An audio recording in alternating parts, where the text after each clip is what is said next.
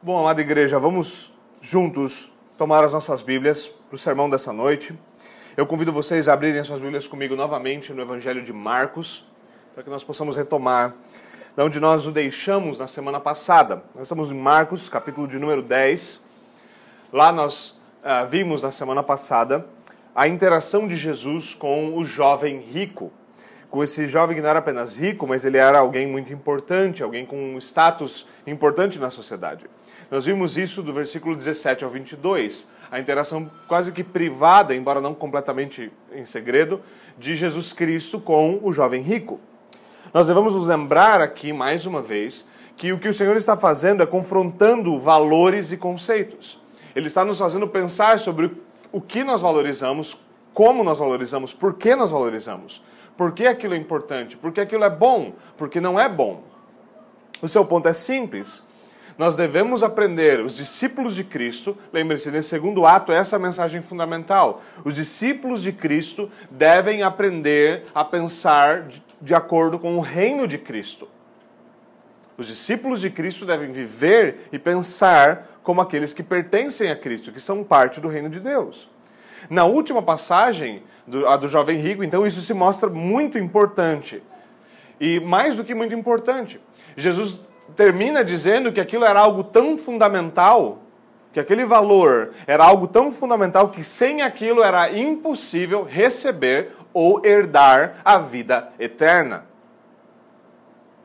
Então, como nas demais passagens, nesse segundo ato, Marcos ele usa um acontecimento público, um acontecimento separado, como é o caso da interação com o jovem rico, como fonte de ensino para os seus discípulos. Algo acontece, ele volta para casa, então senta com os discípulos e fala: agora vamos ver o, o vídeo do jogo.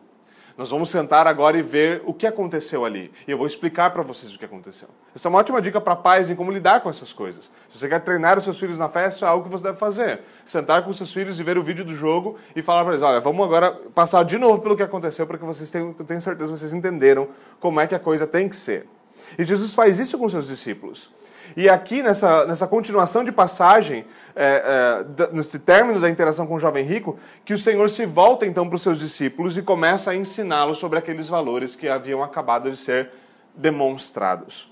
Isso nós temos agora então hoje do versículo 23 até o versículo de número 27. Então, mais uma vez, Marcos, capítulo de número 10, do versículo 23 ao 27. Vou fazer a leitura e peço que vocês ouçam com atenção e com fé Assim diz o Senhor. Jesus olhou ao redor e disse aos seus discípulos: Como é difícil aos ricos entrarem no reino de Deus. Os discípulos ficaram admirados com essas palavras. Mas Jesus repetiu: Filhos, como é difícil entrar no reino de Deus. É mais fácil passar um camelo pelo fundo de uma agulha do que um rico entrar no reino de Deus. Os discípulos ficaram perplexos e perguntaram uns aos outros: Neste caso, quem pode ser salvo? Jesus olhou para eles e respondeu: Para o homem é impossível, mas para Deus, não. Todas as coisas são possíveis para Deus. Amém. Vamos, vamos orar mais uma vez. Senhor, nós oramos ao Senhor pedindo pelo teu Santo Espírito agindo em nosso meio, abrindo o nosso entendimento, nos permitindo ver. Oramos para que o Senhor nos alimente pela tua palavra, fortaleça a nossa fé, que onde ela ainda não existe, que ela venha a existir pela tua palavra, como todas as demais coisas vieram a existir. Nós oramos, Senhor, e pedimos pela tua bênção sobre a pregação, sobre o ministério da palavra. E nós pedimos em nome de Jesus Cristo. Amém. Amém.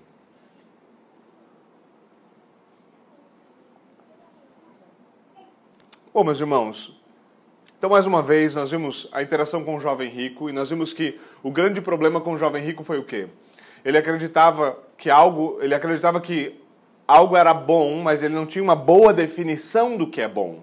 Ele tinha uma definição superficial do que é bom e, por fim das contas, ele acabou se revelando como alguém que não conhecia a verdadeira bondade um alguém que, embora imaginava que ele era bom porque ele cumpria superficialmente com a lei de Deus, ainda assim foi encontrado com alguém que tinha ídolos no seu coração. Ídolos normalmente são, são delicados, ídolos do coração são delicados exatamente porque eles estão no coração. Você não tem um altar ou uma gruta atrás da sua casa como uma santa. Mas você tem um coração que é uma fábrica de ídolos, como disse o grande reformador. Agora, após terminar a sua interação com o jovem rico, era de se esperar que os discípulos tivessem algo a dizer para Jesus Cristo, certo? Eles viram aquilo, eles estavam ali presentes.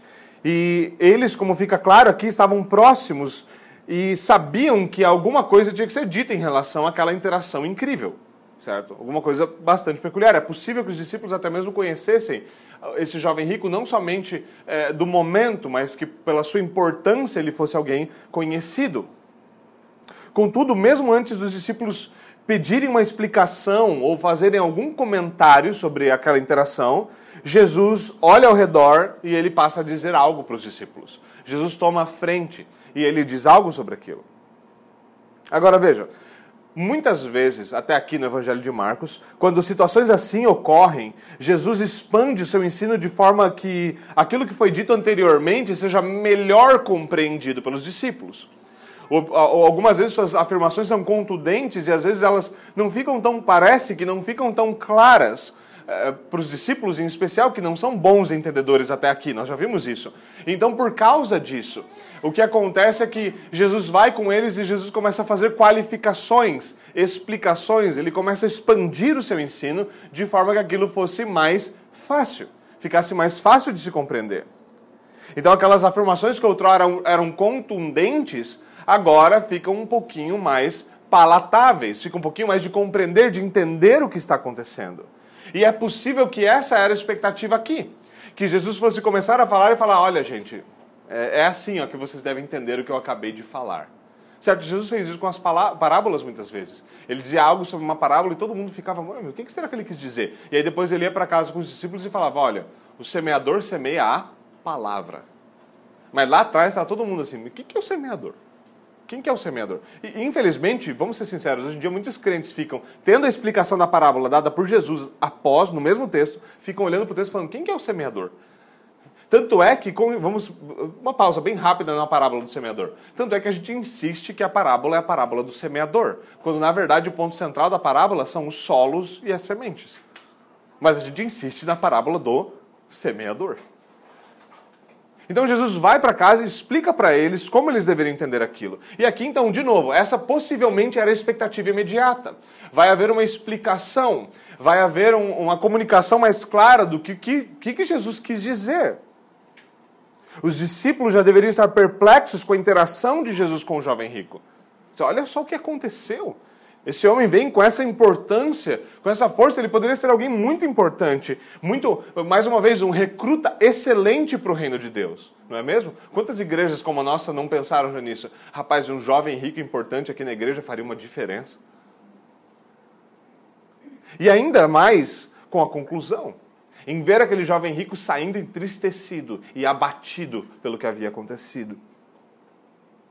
Talvez os discípulos estavam pensando o seguinte: Será que o Senhor Jesus Cristo estava falando sério quando ele disse: Você vai ter que vender todas as coisas, dar tudo para os pobres e me seguir? Será que é assim para todo mundo? E vamos ser sinceros, às vezes nós lemos parábolas como essa e fala: Olha, isso é necessário para entrar no reino. Você fala: Mas será que isso é necessário para todo mundo?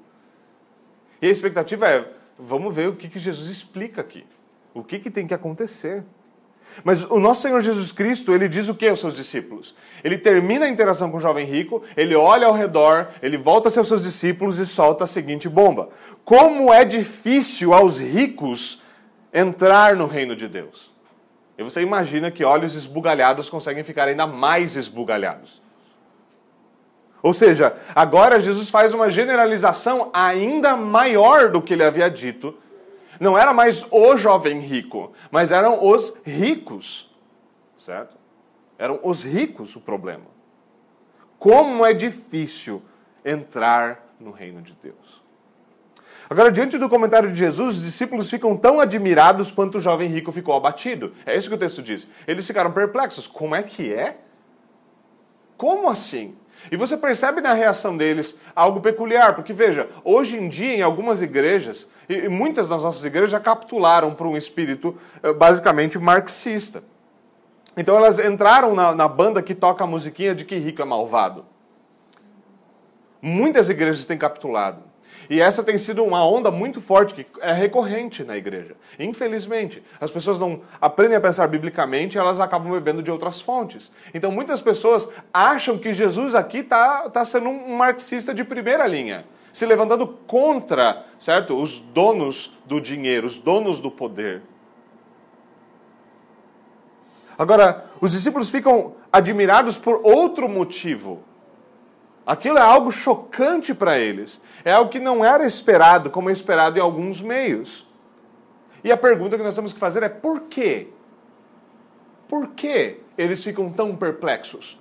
Por que eles ficam admirados?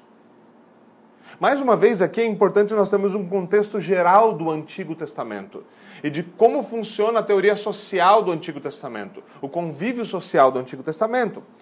No Antigo Testamento, a riqueza é vista como uma bênção divina. E veja, não é que no Novo Testamento não é visto dessa forma, mas no Antigo Testamento havia uma ênfase bastante peculiar nisso. E a Bíblia nos dá exemplo de homens ricos que eram não somente ricos, mas eram homens piedosos, homens que temiam a Deus. Essas duas coisas não são excludentes, é o que nos diz a Escritura. Pense, por exemplo, em Abraão. Você acha que Abraão era pobre? Abraão não era pobre. Se você começa a ler a quantidade de, de coisas que ele tinha, em gado, em servos e tudo mais, você vai descobrir que, para os padrões de hoje, ele não seria pobre ainda. E ainda assim, ele era o pai da fé, um homem que confiou em Deus. O que dizer de Jó? Você pode dizer, ah, mas Jó era, Jó era, era um capitalista ferrenho. Não, não, a palavra diz que Jó temia Deus. E o diabo veio com a tese marxista. O diabo veio com a tese de tira tudo dele para ver se ele te ama mesmo. E aí, o que aconteceu?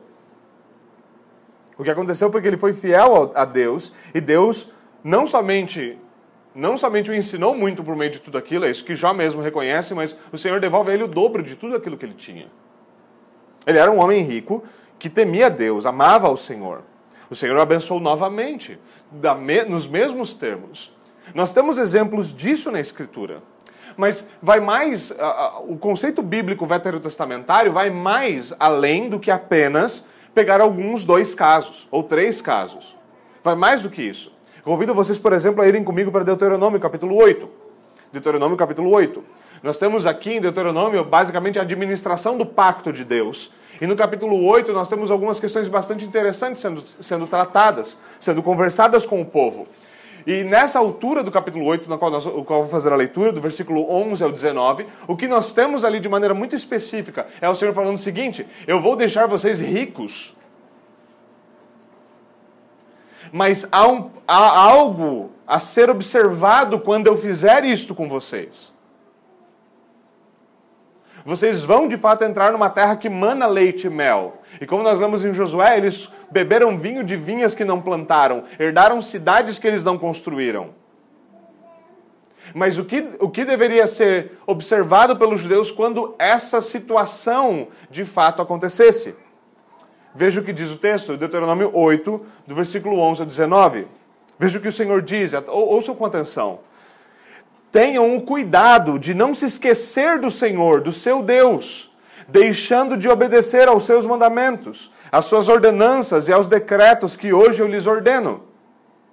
Não aconteça que, depois de terem comido até ficarem satisfeitos, de terem construído boas casas e nelas morado, de aumentarem os seus rebanhos, a sua prata, o seu ouro e todos os seus bens, o que, que ele está falando aqui? De ficar rico, de ter abundância que não aconteça, quando vocês tiverem tudo isso, que o seu coração fique orgulhoso e vocês se esqueçam do Senhor. Que não aconteça. Não se esqueçam do Senhor, do seu Deus que os tirou, do Egito, da terra da escravidão. Ele os conduziu pelo imenso e pavoroso deserto, por aquela terra seca e sem água, cheia de serpentes e escorpiões venenosos ele tirou água da rocha para vocês e o sustentou no deserto com maná, que os seus antepassados nem conheciam, para humilhá-los e prová-los, a fim de que tudo fosse bem com vocês. Não digam, pois, em seu coração, foi a minha capacidade e a força das minhas mãos que ajuntaram para mim toda essa riqueza. Mas lembrem-se do Senhor, do seu Deus, que lhes dá a capacidade de produzir riqueza. Veja, de novo, o Senhor, o seu Deus, lembrem-se dele, pois é ele que lhes dá a capacidade de produzir riqueza, confirmando a aliança. Veja, produzir riqueza confirmando a aliança, o pacto que ele jurou aos seus antepassados, conforme hoje se vê.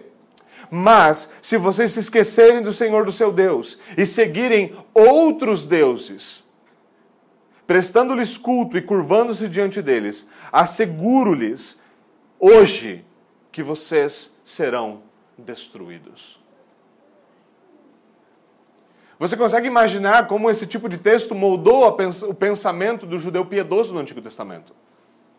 E você percebe que essa é uma promessa que ela não é uma promessa de riqueza ou de melhoria de vida pessoal, individual, mas corporativa. A bênção que vinha, viria sobre a nação de Israel era uma bênção corporativa. É por isso que às vezes nós achamos curioso quando o texto do Antigo Testamento, a lei diz o seguinte: não haja pobre no meio de vocês.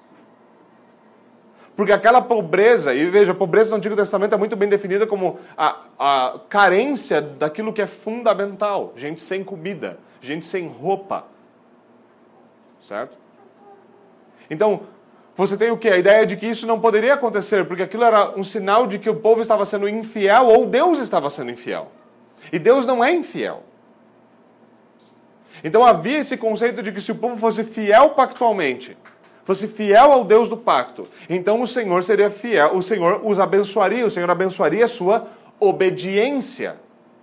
O Senhor abençoaria a obediência deles. E quando o Senhor abençoasse essa obediência, eles estivessem bem, eles não poderiam esquecer do Senhor que os abençoou.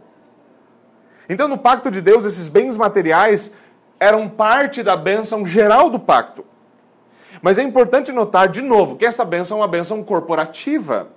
Era uma bênção que alcançaria todo o povo. Não ia fazer de todos igualmente ricos. Não existe isso. Mas, de fato, iria eliminar verdadeira pobreza, verdadeira necessidade. Ia mostrar que Deus era providente com todo o seu povo. Então, naturalmente, à época, essa era a conexão que se fazia. E essa era a conexão imediata na cabeça dos discípulos. É isso que eles pensavam de, imediato. Mas a essa altura do campeonato, ele, a, a, esse, todo esse contexto havia se perdido um tanto. Essa ideia de que a bênção era num contexto corporativo foi substituída para ser considerada como uma bênção individual automática. O que eu quero dizer com bênção individual automática? A ideia de que se eu sou rico, independente do que aconteça, independente do porquê, independente dos motivos, independente de como eu me relaciono com as riquezas, independente de se eu me esqueci de Deus ou não. Se eu sou rico, isso é automaticamente assumido como uma bênção. E o Senhor vem e fala o quê? Opa, não é assim. Riqueza não é bênção automática. Se nós lermos Provérbios com atenção, nós vamos descobrir isso rapidinho. Riqueza não é bênção automática. Logo, nós devemos nos lembrar que Jesus, ele não é contrário à ideia de se ter bens materiais ou, da, ou à ideia da riqueza, mas aqui ele está lidando com os valores que se construíram ao redor do conceito de riqueza. E ele pontua que ela se tornou um empecilho pontual para que alguém seja um discípulo de Jesus Cristo e receber a vida eterna. A riqueza se, se torna uma pedra de tropeço, um obstáculo e Jesus agora insiste ainda mais nesse ponto. O que, que ele diz de novo? O que, que ele repete? Filhos. E a nossa versão, veja o que, que a nossa versão diz. Filhos, como é difícil entrar no reino de Deus. Mas os manuscritos que, que, mais antigos, não, não necessariamente, necessariamente por mais antigos, mas uh, o texto mais antigo preservado tem algo a acrescentar nesse versículo, e talvez alguns de vocês da sua versão vão, vão ter isso. E esse é o texto mais adequado. O texto diz, diz adequadamente assim: Filhos, como é difícil para os que confiam nas riquezas entrar no reino de Deus. Algumas teses de por que alguns manuscritos não trazem essa afirmação para os que confiam nas riquezas. Alguns dizem simplesmente porque isso é óbvio no texto e não precisava ser repetido. Então, como foi repetido, talvez esse era um editor que queria fazer um manuscrito um pouquinho mais curto e ele remove esse pedaço. Porque aquilo deveria ser óbvio. Há, há talvez uma possibilidade que seja verdadeiro, porque no contexto isso é de fato óbvio. O que Jesus está dizendo é isso. Como é difícil para os que confiam nas riquezas entrar no reino de Deus. Qual é o problema que essa frase de Jesus Cristo revela? Qual é o grande dilema? São as riquezas? O problema aqui, meus irmãos, é o seguinte: o problema é uma fé rival. Uma fé rival. Não é possível que nós imaginemos adentrar o reino de Deus com uma fé que disputa com Jesus Cristo com uma fé que diz eu confio em algo deste mundo, em algo criado, em vez de confiar no Criador. Este é o ponto fundamental. Para os que confiam nas riquezas, é impossível. Mais uma vez, a riqueza por si só não é um problema, mas confiar nas riquezas é um grande problema. É aquilo que impediu um homem de entrar no reino naquele dia. Ou como lemos no outro lugar, não é o dinheiro que é o problema, mas sim o amor ao dinheiro que é a raiz de todos os males. Não é a fé em, a fé em Cristo é o meio da salvação, mas a fé em qualquer outra coisa rival a Cristo é um empecilho. Nada pode ser acrescentado a Cristo. Nada pode ser acrescentado a Cristo.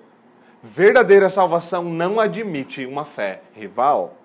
Jesus é claro sobre a questão do quão impossível é servir a dois senhores. E lembrem-se que no texto originalmente ele diz que é impossível servir a Deus e a Mamon, que seria aquilo caracterizado como Deus das riquezas ou do dinheiro. Por isso, algumas vezes ele nos fala sobre como a riqueza é uma grande tentação. A riqueza é uma grande tentação. E talvez você fale o seguinte: ah, pastor, mas para mim não seria. E a gente adora pensar assim. Fala, não, pastor, eu? E você sempre ouve essas promessas. Cristãos adoram esse negócio. Pastor, se um dia eu ganhar na Mega Sena. Pastor, se um dia eu receber uma herança de um parente que eu nem tenho, eu tiver muito dinheiro, pastor, eu vou construir uma catedral reformada. Pastor, eu vou abrir uma escola cristã clássica que voa. Qualquer coisa maravilhosa, para parecer cada vez mais chocante, porque ele quer ser muito generoso. Porque para ele aquilo não seria de nenhuma forma uma tentação. Agora eu quero convidar você a pensar por uma outra perspectiva nisso. Pense que um dia, um dia Deus se fez carne. Um dia Deus foi levado pelo próprio Espírito de Deus ao deserto para ser tentado. E se você não é um herege aqui hoje sentado, eu oro a Deus para que você não seja. Quando Jesus Cristo foi tentado, ele foi verdadeiramente tentado. Não porque havia mal nele, mas porque aquilo de fato expressou uma tentação para sua natureza humana. Não de forma que ele poderia pecar, mas de forma que aquilo era verdadeiramente uma tentação. E qual que foi uma das coisas, um dos pontos centrais, um dos pontos mais fortes nos quais o diabo tentou o Senhor Jesus Cristo? Ele levou Jesus Cristo para o alto e disse: Veja todos os reinos, toda a riqueza, todo o poder desse mundo tudo isso será seu. Tão somente você adore outro. Tão somente você adore outro. Meus irmãos, se isso foi apresentado para o próprio Senhor Jesus Cristo como uma tentação real, como algo objetivo, nós seremos tolos em imaginar que nós somos a prova de balas. Tolice imaginar que nós mesmos somos a prova de balas. Veja, de fato, de fato, a riqueza pode ser uma bênção. Nós temos mesmo no Novo Testamento homens ricos que foram benditos. Quem lembra-se de José de Arimateia? Um homem rico que era um discípulo de Jesus Cristo e foi o homem que comprou uma tumba que nunca havia sido usada para que o Senhor fosse enterrado. Isso cumpre uma profecia de Isaías. Ele foi, ficou com os ricos na sua morte. Ele comprou uma tumba, e veja, naquela época uma tumba que nunca havia sido usada era algo muito caro. E esse era um homem piedoso. Então, a riqueza ela pode sim ser uma bênção, mas ela pode ser também uma grande armadilha para os nossos pés. Uma grande armadilha para os nossos pés. E o nosso texto, portanto, enfatiza o problema, de novo, de uma fé rival, de uma fé que disputa, de uma esperança no dinheiro, de uma confiança no dinheiro, de ver a riqueza como um fim em si mesmo, ao invés de como um meio pelo qual Deus deve ser glorificado. E aqueles que então confiam na riqueza de Jesus não podem entrar no reino, porque somente fé em Cristo, somente com fé em Cristo é que a entrada é possível. Somente com fé em Cristo a entrada é possível.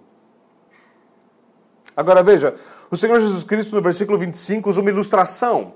E Jesus usa essas ilustrações mais uma vez para impressionar a mente dos discípulos, para gravar eh, o seu ensino. Agora, quando ele ilustra, ele não está falando só aos ouvidos, mas ele está meio que apresentando aos olhos da imaginação aquilo que está acontecendo. E para isso que ele faz? Para Jesus gravar esse ensino na nossa mente, para impressionar a nossa mente, ele usa um provérbio popular para falar, para demonstrar, um provérbio que demonstra quão difícil é entrar no reino de Deus. Ele quer dizer realmente que é muito difícil. E o que, qual é o provérbio que ele diz? Qual é o provérbio que ele usa? E nós conhecemos muito bem ele. Ele diz: é mais fácil um camelo passar pelo fundo de uma agulha do que um rico entrar no reino dos céus.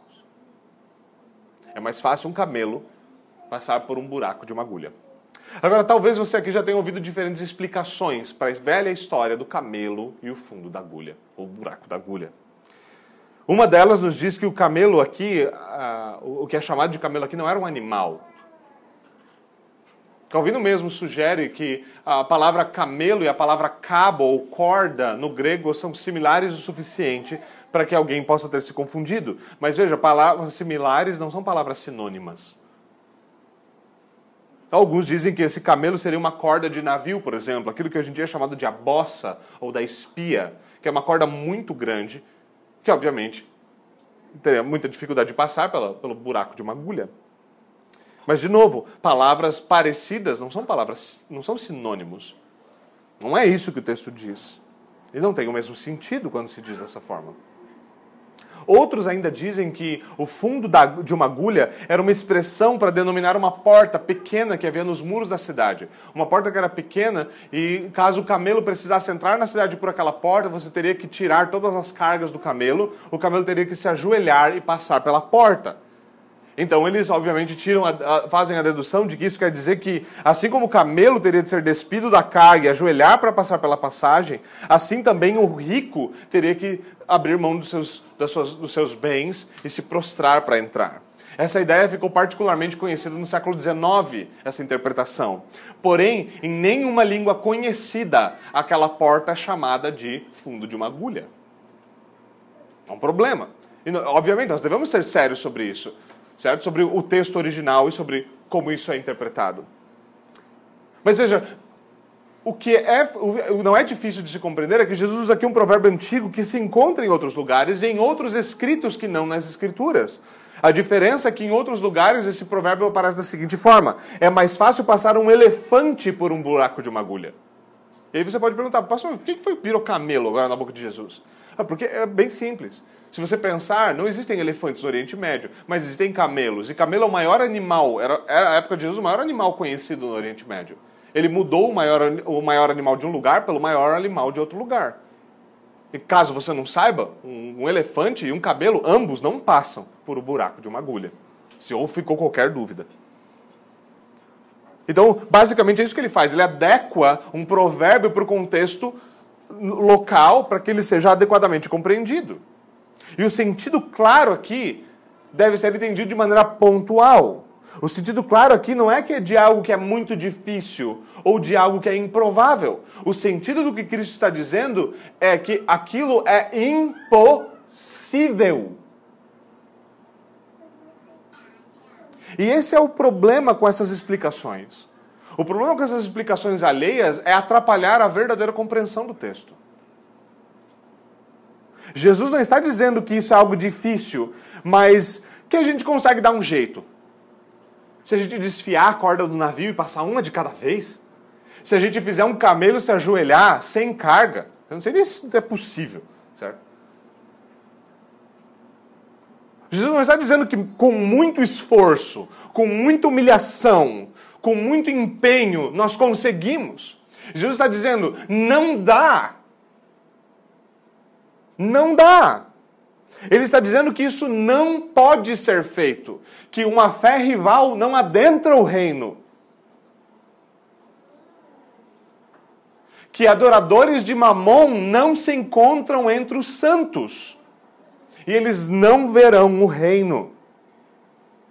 Que assim como camelos e elefantes não passam pelo buraco de uma agulha, quem confia em qualquer outra coisa que não o Senhor Jesus Cristo não verá o reino, não entrará no reino, não passará pelo crivo do reino.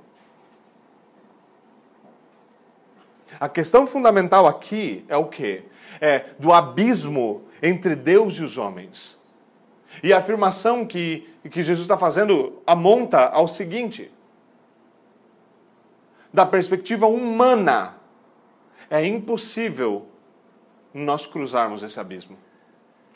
Para se manter dentro de camelos e elefantes, imagina um camelo ou um elefante tentando pular por cima de um abismo. Esses somos nós. Nós somos os camelos e os elefantes, pesados por causa dos nossos pecados. Esse abismo é intransponível por causa dos nossos pecados. E por causa do pecado, nós somos pesados demais para saltar sobre ele. É impossível que ele seja cruzado. Não é possível que, da perspectiva de homens, homens cruzem para o outro lado do abismo e se encontrem no lado de Deus. E essa é a conclusão a qual Jesus chega. Ao homem é impossível salvar-se. Mais uma vez, salvação aqui no texto está se igualando ao quê? A vida eterna. E mais uma vez, essa impossibilidade não se dá apenas por causa do dinheiro, mas não apenas por causa do dinheiro. Isso se dá por outras coisas também. Pessoas não adoram só dinheiro. E outra coisa importante para nós, quando ele fala de ricos, ele não está falando de gente que simplesmente é podre de rica. Não está falando de tio Patinhas. E ele não está falando só também de quem é abastado. Mas os que se consideram pobres também podem ser afetados pelo mesmo princípio de confiar nas riquezas. Pergunta: quem, quem nunca quis ficar rico? Quem nunca acordou e pensou, rapaz, não, era mal isso aqui não. E qual o problema com isso? Bom, Paulo tem algo a dizer. Paulo escreve o seguinte na sua carta a Timóteo: Os que querem ficar ricos caem em tentação e armadilhas e em muitos desejos descontrolados e nocivos que levam os homens a mergulharem na ruína e na destruição, pois o amor ao dinheiro é a raiz de todos os males. Algumas pessoas, por cobiçarem o dinheiro, desviaram-se da fé e se atormentaram a si mesmas com muitos sofrimentos. 1 Timóteo 6, 9 e 10. Isso é algo muito importante para todos nós que estamos trabalhando e queremos uma vida mais confortável, uma vida mais uma vida melhor. E principalmente para aqueles de nós que querem fazer isso de maneira piedosa é ver o dinheiro não como um objetivo último. Se hoje você está aqui e você trabalha e o motivo pelo qual você trabalha é o dinheiro, eu tenho más notícias para você, porque esse texto é para você. Agora, se você vê o trabalho como um exercício de domínio, se você vê o trabalho como de fato ele é, algo que é feito para alguém, e esse alguém é Deus, se você trabalha para a glória de Deus, e o dinheiro é uma consequência natural dos seus esforços. Então é possível, é possível que você vive de forma a adorar a Deus e ainda assim desfrute das bênçãos da sua obediência. Nessa visão, o dinheiro é uma consequência da obediência, uma bênção que vem por causa da obediência, e não algo atrás do qual se está correndo.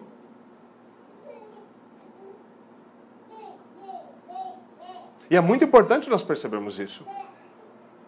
Considere quanto tempo nós gastamos correndo atrás de riquezas.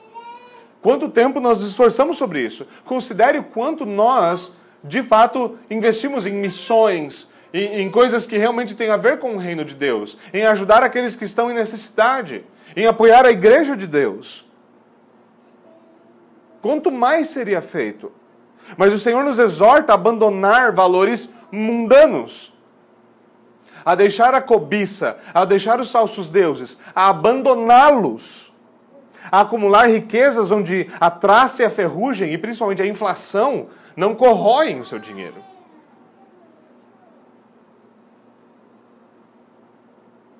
É claro que alguém pode dizer que não é necessário abandonar tudo para seguir Jesus. Talvez você tenha lido a passagem do jovem rico e ido para casa na semana passada e falado assim, mas será que não é necessário? Não é necessário abandonar tudo, vender tudo que eu tenho para seguir Jesus. Mas para o jovem rico era necessário. Por quê? Porque todos nós devemos abandonar as coisas nas quais nós confiamos no lugar do Senhor. Todos nós devemos ter um momento santo de iconoclastia e sentar o pé na santa eu não estou falando de sentar o pé na santa dos outros. Sentar o pé nas santas que estão no seu coração. Sentar o pé nos seus ídolos. De olhar para o nosso coração e, de fato, rejeitar, destronar e abandonar tudo aquilo que ousa tomar o trono de Cristo no nosso coração. Quer seja riqueza, quer seja desejo por poder, quer seja beleza, quer seja saúde, quer seja prazer, não importa se é mamon ou se é algum outro falso Deus.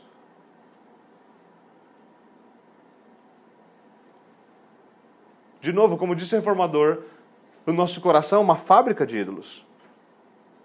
E o grande dilema do evangelho de uma fé rival é que não se pode servir a dois senhores. Não se pode adicionar nada a Cristo.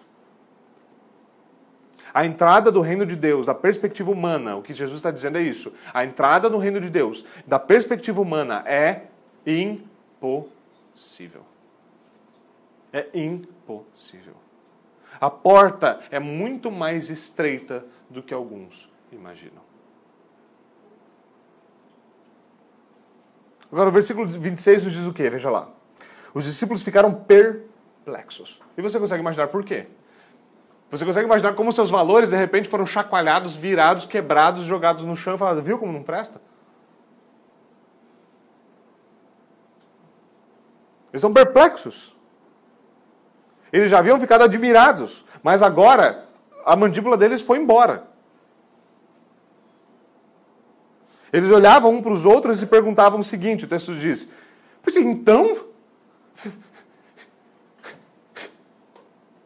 Mas então quem pode ser salvo? A ideia aqui tem de pensar no seguinte: eles viram, eles conheciam esse jovem rico, esse rapaz que obedeceu a lei de Deus desde que ele era novinho, que era um homem rico e importante, e eles olham para esse cara e Jesus fala: para você a entrada é negada. Eles falam: mas se ele não pode, então quem pode? Se ele não entra, e nós? Como é que nós entra? E a pergunta deles, de novo, veja, ela parte do contexto natural. Em uma cultura que interpreta a riqueza como um sinal de bênção, como é que você pode dizer que o rico não pode ser salvo? E você vê essa, mais uma vez essa importante lição sobre o discipulado. Nossos valores e nossos conceitos devem ser reavaliados. Como nós vimos na última semana, o verdadeiro evangelho ele destrói toda falsa esperança. E se as falsas esperanças devem ser destruídas, falsos deuses vão ser destruídos com elas. E mais uma vez, do ponto de vista humano, o abismo entre pecadores e o reino é intransponível. Quando o critério para se entrar no reino é a capacidade humana, sempre será impossível. Então, nosso texto de hoje se encerra com o versículo 27. E no versículo 27 nós temos então essa resposta peculiar de Jesus.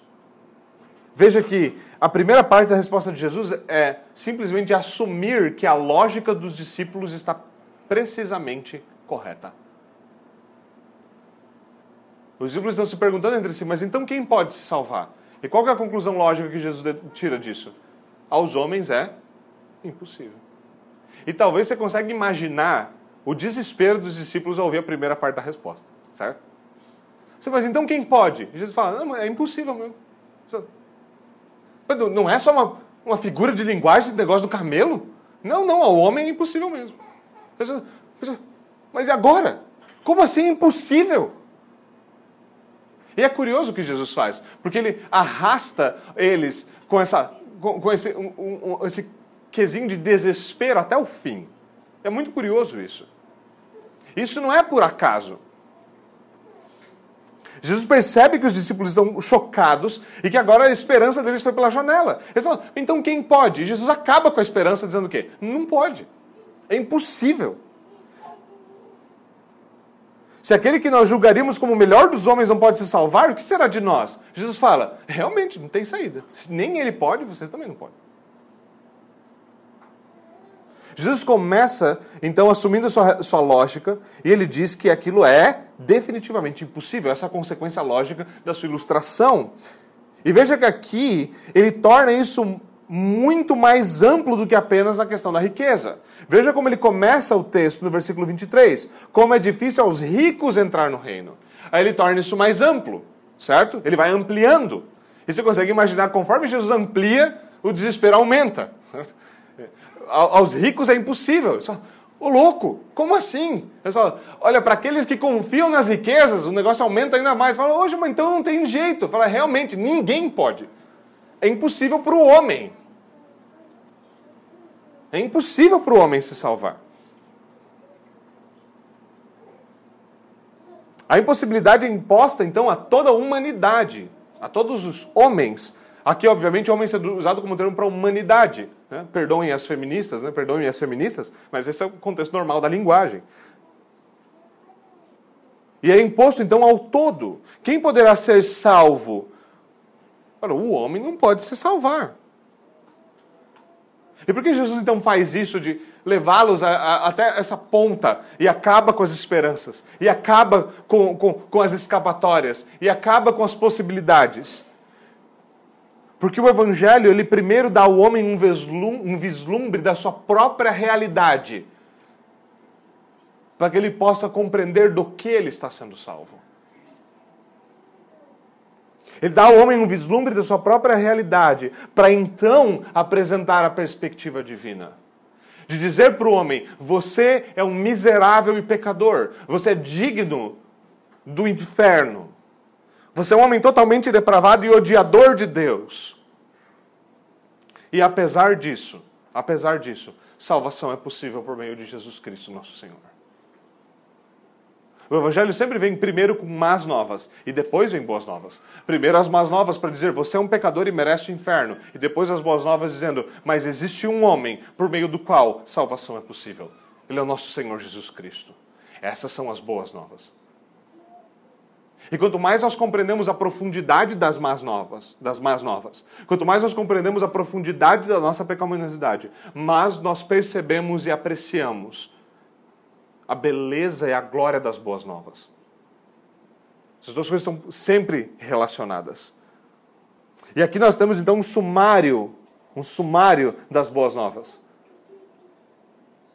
O homem por si só está absolutamente, ele é absolutamente insalvável.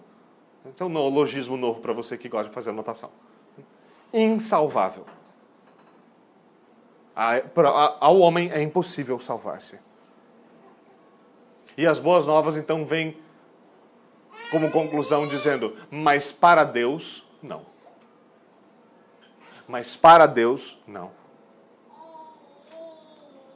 É curioso porque nós costumamos esquecer que o reino de Deus é chamado de reino de Deus porque ele pertence a Deus, certo? Que o D é só um possessivo, certo? Reino de Deus, quer dizer que é dele, a chave é dele, a porta é dele, dele é o reino. Ele ele é o dono, a entrada é dele. E somente, nós só podemos entrar somente pelos crivos dele. Ele define como a entrada. Somente ele também pode fazer com que o abismo do pecado seja vencido. Somente ele pode fazer com que esse abismo seja transponível. Aquilo que o homem é incapaz de fazer, Jesus nos diz, para Deus é completamente possível de ser realizado.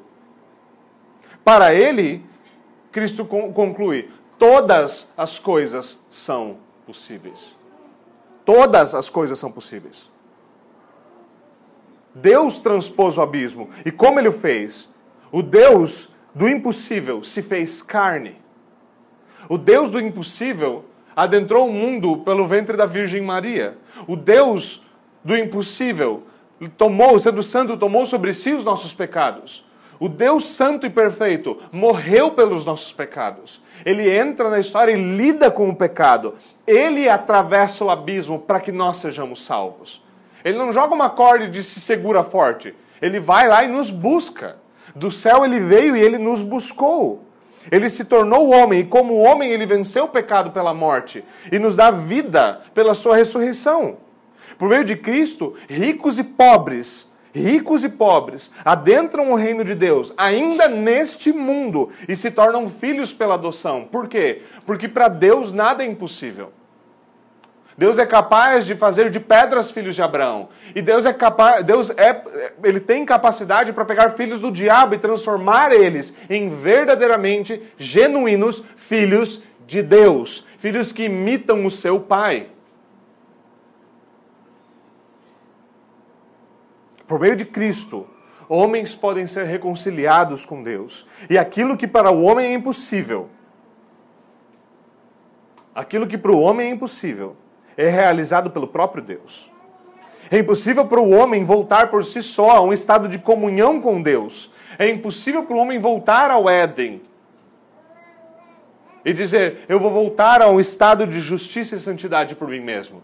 Nós gostamos de imaginar, se eu tivesse no lugar de Adão, eu teria feito diferente. O que nós não entendemos é que Adão era nosso representante e ele nos representou muito bem. Ele era um ótimo representante. Ele representou cada um de nós adequadamente. E o que nós precisamos entender é que nós precisamos do segundo Adão. Nós precisamos entender que a salvação é algo que deve ser tido em, na mais alta estima. A ponto de nós podemos falar, falar em termos de alegria da salvação, porque a salvação é um, ela é um milagre. Você já viu um lobo se transformando numa ovelha? O que, que você faria se você visse? Na sua frente, assim, ó, de repente, ploc. Certo? Tem aquela fumaça. E agora Certo? Você diria o quê? Isso é um milagre? Isso é um milagre. A salvação é um milagre. A salvação é um milagre por quê? Porque ela depende de Deus para ser realizada. E somente Deus pode realizar verdadeiros milagres. E nós não podemos, não precisamos temer ficar aquém da salvação, porque Deus é especialista em milagres. Ele realiza toda a salvação milagrosamente, desde, desde vindo ao mundo pelo ventre de uma virgem. Até ir, subir, até ressuscitar dos mortos e ascender aos céus. A salvação é, é, um feito milagroso. É Deus invadindo a história e dizendo aos homens que se Ele não intervir, para nós não há saída. Mas Ele interveio em Jesus Cristo e salvação é possível por meio dele. Salvação é possível por meio dele. O que quer que seja, a conclusão disso tudo, é que o que quer que seja o pecado que está disputando o trono do nosso coração, nós devemos abandoná-lo e nos voltar ao Senhor Jesus Cristo, porque salvação só é possível por meio dele. Não interessa se nós estamos interessados na nossa própria salvação, se nós ainda não temos certeza dela, ou se nós ainda não somos salvos, ou se nós estamos interessados na salvação de um terceiro. Nós devemos saber que Deus, Deus salva. Ele é capaz. Ele efetua a salvação. Ele a comunica. Onde quer que esteja a nossa confiança, onde quer que esteja a nossa confiança, nós devemos voltar os nossos olhos para Cristo, abandonar todas as falsas esperanças e confianças e nos entregar somente a Ele? Não importa se hoje você aqui é alguém abastado ou não, rico ou pobre. Não interessa o quanto você tenha ou não tenha. O que o texto nos diz é o seguinte: Cristo deve ser tudo.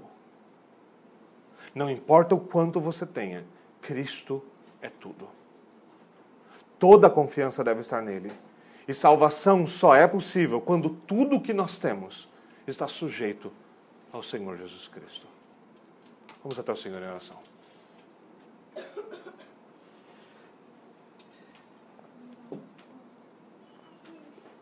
Senhor, nós rendemos graças ao Senhor pelo teu santo evangelho. Nós te agradecemos porque aquilo que nós somos incapazes de fazer, o Senhor é capaz de fazer. Somos gratos ao Senhor pela misericórdia demonstrada a nós por meio de Jesus Cristo, pela salvação que é nossa por causa dele. E nós te pedimos, Senhor, nós te pedimos que o Senhor aplique a tua palavra ao nosso coração e mais uma vez faça aquilo que nós somos incapazes de fazer. Ensina-nos a viver de acordo com a tua palavra. Ensina-nos, Senhor, a colocar ao chão e abandonar os ídolos do nosso coração. A nos apegar somente ao teu filho, nele confiar, ter nele a esperança na vida e na morte. É pelo que nós oramos em nome de Jesus Cristo. Amém. Amém.